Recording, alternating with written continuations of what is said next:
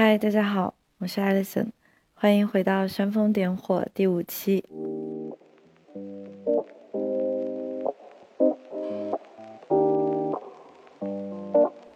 那今天，嗯，想和大家好好讨论一个话题，也是我之前最近才发布的一篇文章当中提到的，哪一些是我们现在在学习会受益终身的一些技能。那我当时提到的第一个想法就是要学会如何去正确的学习。其实如何学习这件事情，虽然说大家都是成年人，而且离开了学校，有可能还有一些人没有离开哦。其实对我个人来说是影响很大的。就我看了非常多的书，但也发现自己真的是做了很多很多无用功。有一些话题可能看过一次，然后到后面真的很快就忘记了。嗯，所以今天想和大家一起讨论一下这本书，叫《A Mind for Numbers》。嗯，讲老实话，这本书我在二零一四年的时候就第一次读过了。嗯，结果你看现在五年过去了，嗯，我重新翻起这本书的时候，就好像又是第一次读它一样的，真的还蛮糟糕的。就之前根本就没有，嗯，没有学到任何的东西。当时拿起这本书，机缘巧合是。我当时和我先生正在约会，然后他推荐我看的，因为我告诉他我的数学很糟糕。这本书的作者，嗯，Barbara Oakley，他是一名工程学、工程科学的教授。但很有意思的是，他其实本科读的是俄语，就是他是语言系的学生。那但是他后来也做到了成功的转型，变成了一名科学家。啊，对，就对我先生来说，他好像是非常有意思的一个转型，他就。期待我可以好好去读一下，没想到读了五年，好像对我没有太大的改变，也是觉得有一点惭愧。现在我又重新拾起这本书，因为也是我想寻求一些更有效率的学习方法，尤其是我还在网络上教授大家英语口语课。虽然说我还是很相信自己当时编写的这个能力，就因为都非常的口语化，大家是真的。只要学过一次，就可以和外国人很轻松的去对谈，可以去交流。但是我还是会发现，有一些学生的效率可能是，就不是达到我想象中那个效果。虽然说大家都有一定的提升，但在我想象中是会有很大的提升，甚至说可以直接就到自己可以自学的能力。所以说，嗯，今天也想跟大家好好来探讨一下这个如何学习。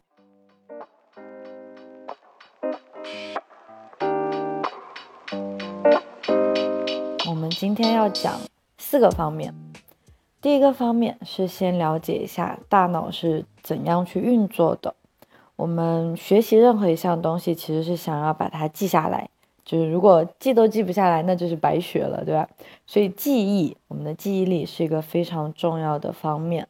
那我们的记忆力呢，其实是分为两个比较大的内容，一个叫工作记忆 （working memory）。另外一个叫长期记忆 （long-term memory）。其实啊，大家如果有看过呃《神探夏洛克》，就福尔摩斯，呃英剧啊，就是在那个剧集里面改编的一个现代版。嗯，当福尔摩斯想要解开一个难题的时候，他有提到自己的 mind palace，就是他有一个呃头脑宫殿，就当他需要一个什么信息的时候，他可以进入自己的头脑，然后在那个。地方找到它最准确需要的那个信息，这样子一种方式其实就叫做长期记忆，也就是说，我们把它已经完全内化了，我随时都可以把它提取出来的一种记忆。这个对我自己个人来说，可能就有点像是在运用英语的时候，就是可能在我自己都没有意识到的那一秒，我就可以嗯非常轻松的表达出来自己想说的话。所以这种就是在我的长期记忆里面的。那另外一种记忆就是我们在学习的时候在用的这个记忆，就叫工作记忆。包括我们在念书，我们在网上读一篇文章，嗯，或者说我们听了新的一首歌，我们想要把它记下来，怎么去就叫工作记忆。那工作记忆是很有限的，嗯，甚至我们可以理解长期记忆是无限的储存空间。假如说你的 iPhone 有两百五十六 G，那你的这个大脑的空间可能有一 TB，就是非常的大，嗯，所以我们的工作记忆呢，它确实非常的小，它就像是我们的一个电脑在使用的时候，如果你一次性开了太多的网页，开了太多的程序，那手机或者电脑就会变得有一点慢。那所以我们的大脑其实也是同样的道理。我们在使用的时候，如果想要一次性记得太多的单元内容，就会记不住。这个大家都有过经验，对不对？当我们想记住串那个电话号码的时候，科学家研究发现啊，人类。一般来说是可以记下来七个工作单位叫单元，他们是把它叫做记忆单元。嗯，后来在《A Mindful Numbers》这本书里面有提到，其实是最重要的是四个组块，就是我们可以记下来四个组块的内容。那同时呢，又跟我另外读的一本书串联起来了。就当我们现在在学习，或者是我们现在在读书或者在网上读文章的时候，我们会发现很难集中注意力。因为可能手机会响起来，或者可能自己突然脑袋就转到，哎，我干脆去看看我的朋友圈，或者去刷刷豆瓣，看看微博。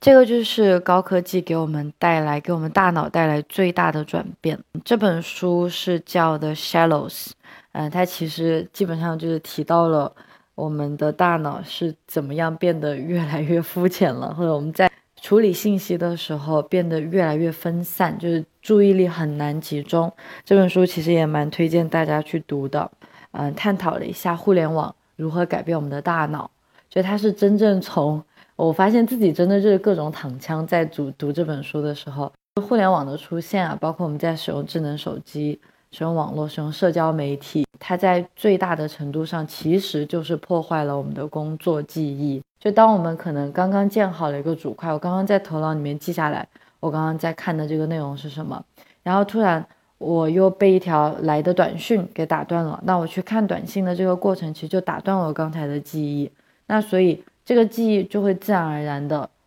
被挤出去，就是从那个记忆空间当中被消磨出去，所以我又需要重新再看一遍，才可以把它重新搭建到我的工作记忆里面来，所以这其实是一个耗时。不讨好事倍功半的一个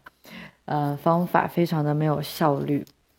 这是我们先认识自己的一个记忆单位，所以很重要的就是我们在短时间内可以去集中注意力学习。这个嗯，大家应该都不陌生了。我们用一种方法可以叫做番茄工作法。像我其实就可以自己定一个二十五分钟的番茄钟，我都不需要把它叫番茄钟，自己。在自己手机上设一个二十五分钟的闹钟，我会把网络关掉，就是不接受任何的讯息，然后在这个过程当中只专注在一件事情上，像我现在只专注在要录好这一期播客上面就好了。所以这就是一个很好的方法了，嗯，就是一个帮助我们可以集中注意力的方法。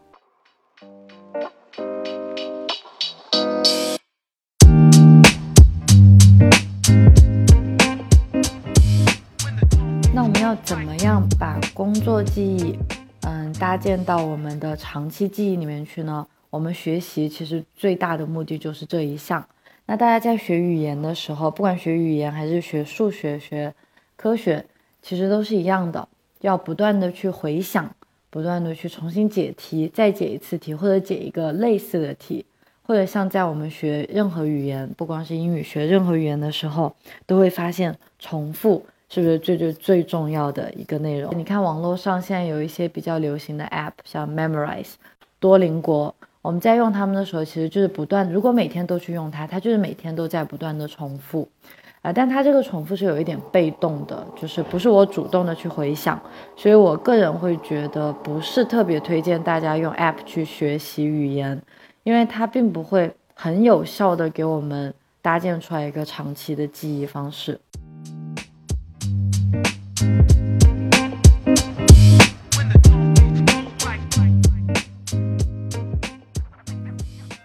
第二点还是关于我们的大脑，这个其实是我在真的是最近才反应过来的一件事情。我们人类啊，我们的大脑它其实思考的方式不是线性的，而是更有画面性的。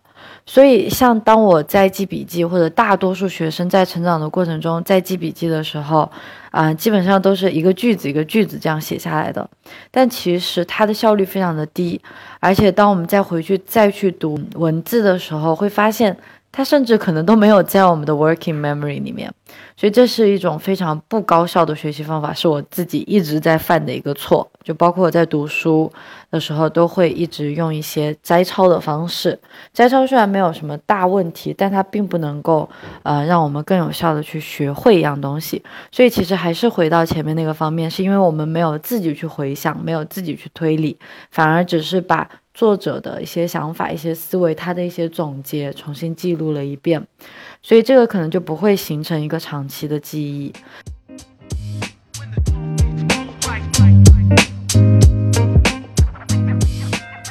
第三点，帮助我们学习非常重要的一个要点了，这其实也是一个很好的技巧，它叫 mind mapping。思维导图，大家应该都有听过，这个是我以前非常非常不擅长的一种方法。嗯，我记笔记还是喜欢 摘抄，然后喜欢一个一点、二点、三点这样写下来。Mind mapping 其实就是帮助我们，首先是可以了解我们在学习的这个内容的框架。我们首先要有框架，我们才能够做得出来这个思维导图，对不对？再有一点就是，当我们大脑在回想。或者当我们当我们大脑在运作的时候，假如说我要想起来一个单词，我可能不会在脑海里面去，呃，把那个理论、把那一句话给想出来，反而是我看到一个关键词，看到一个图像，它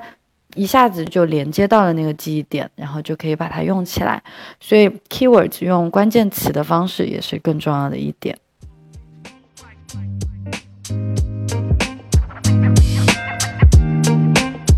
那最后呢？最后就是当我们在阅读的时候，因为大多数人在学习还是通过阅读来进行的。呃，我们在阅读的时候，最好的方式首先是，其实没有什么最好的方式，这样说也不太对。我们在学习的时候，反正我先生是这样向建议的：每读完一章或者读完一页，甚至如果有这个经历的话，可以每读一页、每读一小节，都可以去回想一下自己跟自己讲述一下我刚才读了一些什么内容。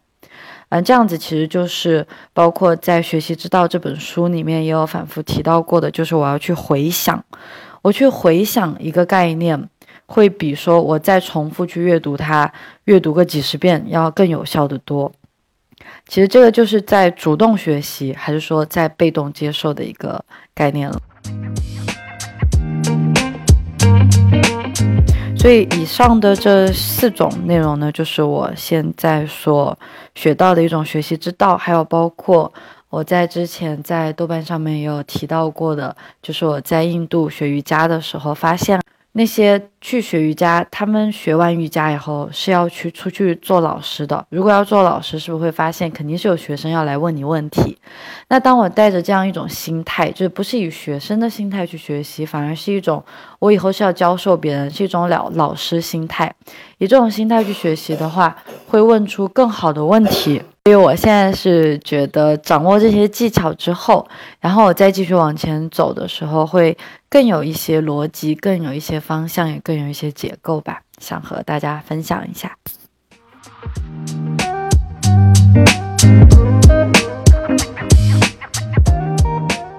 今天想和大家朗读的这首诗来自于海子，《夏天的太阳》。夏天。如果这条街没有鞋匠，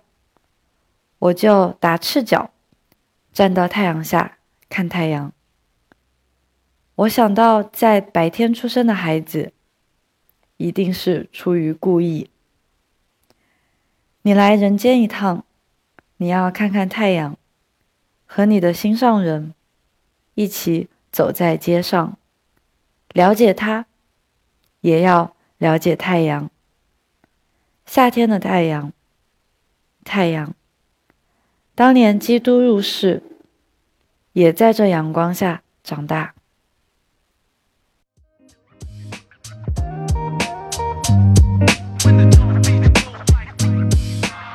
是不是很美呢？你来人间一趟，你要看看太阳，和你的心上人一起走在街上。我其实也常常有看到过这句诗，但是我更喜欢它后面那一句话：了解他。你的心上人也要了解太阳。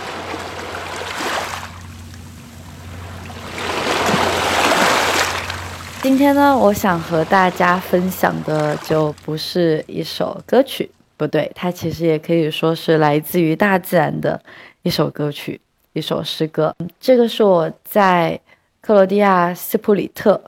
（Split） 这座城市早晨在晨跑的时候录下的一段海浪的声音，是一种 morning wave。希望也可以给大家带来当时给我带来的那一种宁静和平静的感觉。